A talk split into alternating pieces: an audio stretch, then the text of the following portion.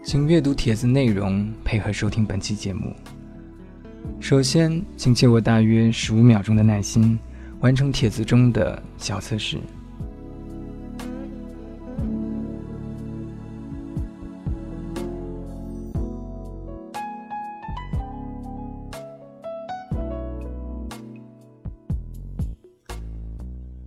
下面请继续收听节目。今天我们要聊的话题是 Where has our reading patience gone？我们的阅读耐心去哪儿了？Are you a patient reader? Do you have the experience that you don't feel like reading anything longer than 140 characters? Or when it comes to reading long passages, you just keep skipping entire paragraphs, or read the last sentences instead?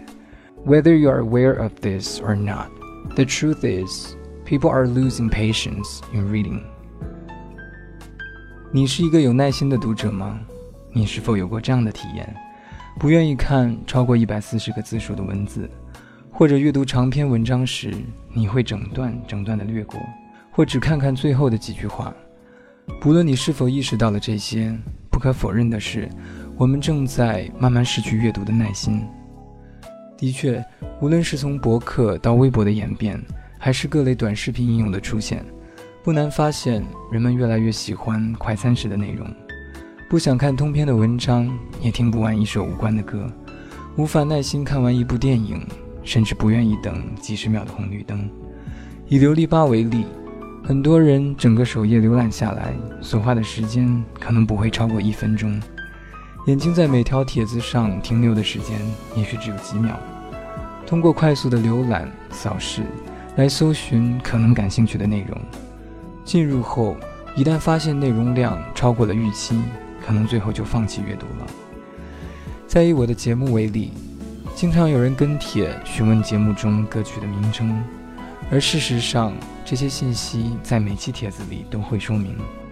字数虽然并不多，但却依然有很多人没有耐心看完。试问，在信息爆炸的时代，你不花费相应的时间与耐心，又如何能获得你真正需要的信息呢？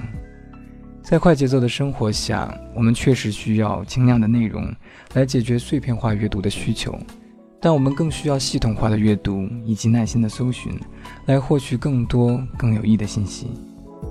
阅读如此。生活其实也一样，别急于求成，别急于做决定，说话别快于思考，行动别快于计划。有很多事情不可急，也急不来。希望我们都能适当的慢下来，多一些耐心，少一些急躁，在快节奏的生活中找到真正适合自己的节拍。共勉。节目的最后，留给大家几个问题：第一。你是否耐心的看完了本期帖子的全部内容？第二，多长的文章是你耐心阅读的极限？以及还有哪些因素会影响你的阅读耐心？欢迎跟帖告诉我你的答案。我们下期节目再见。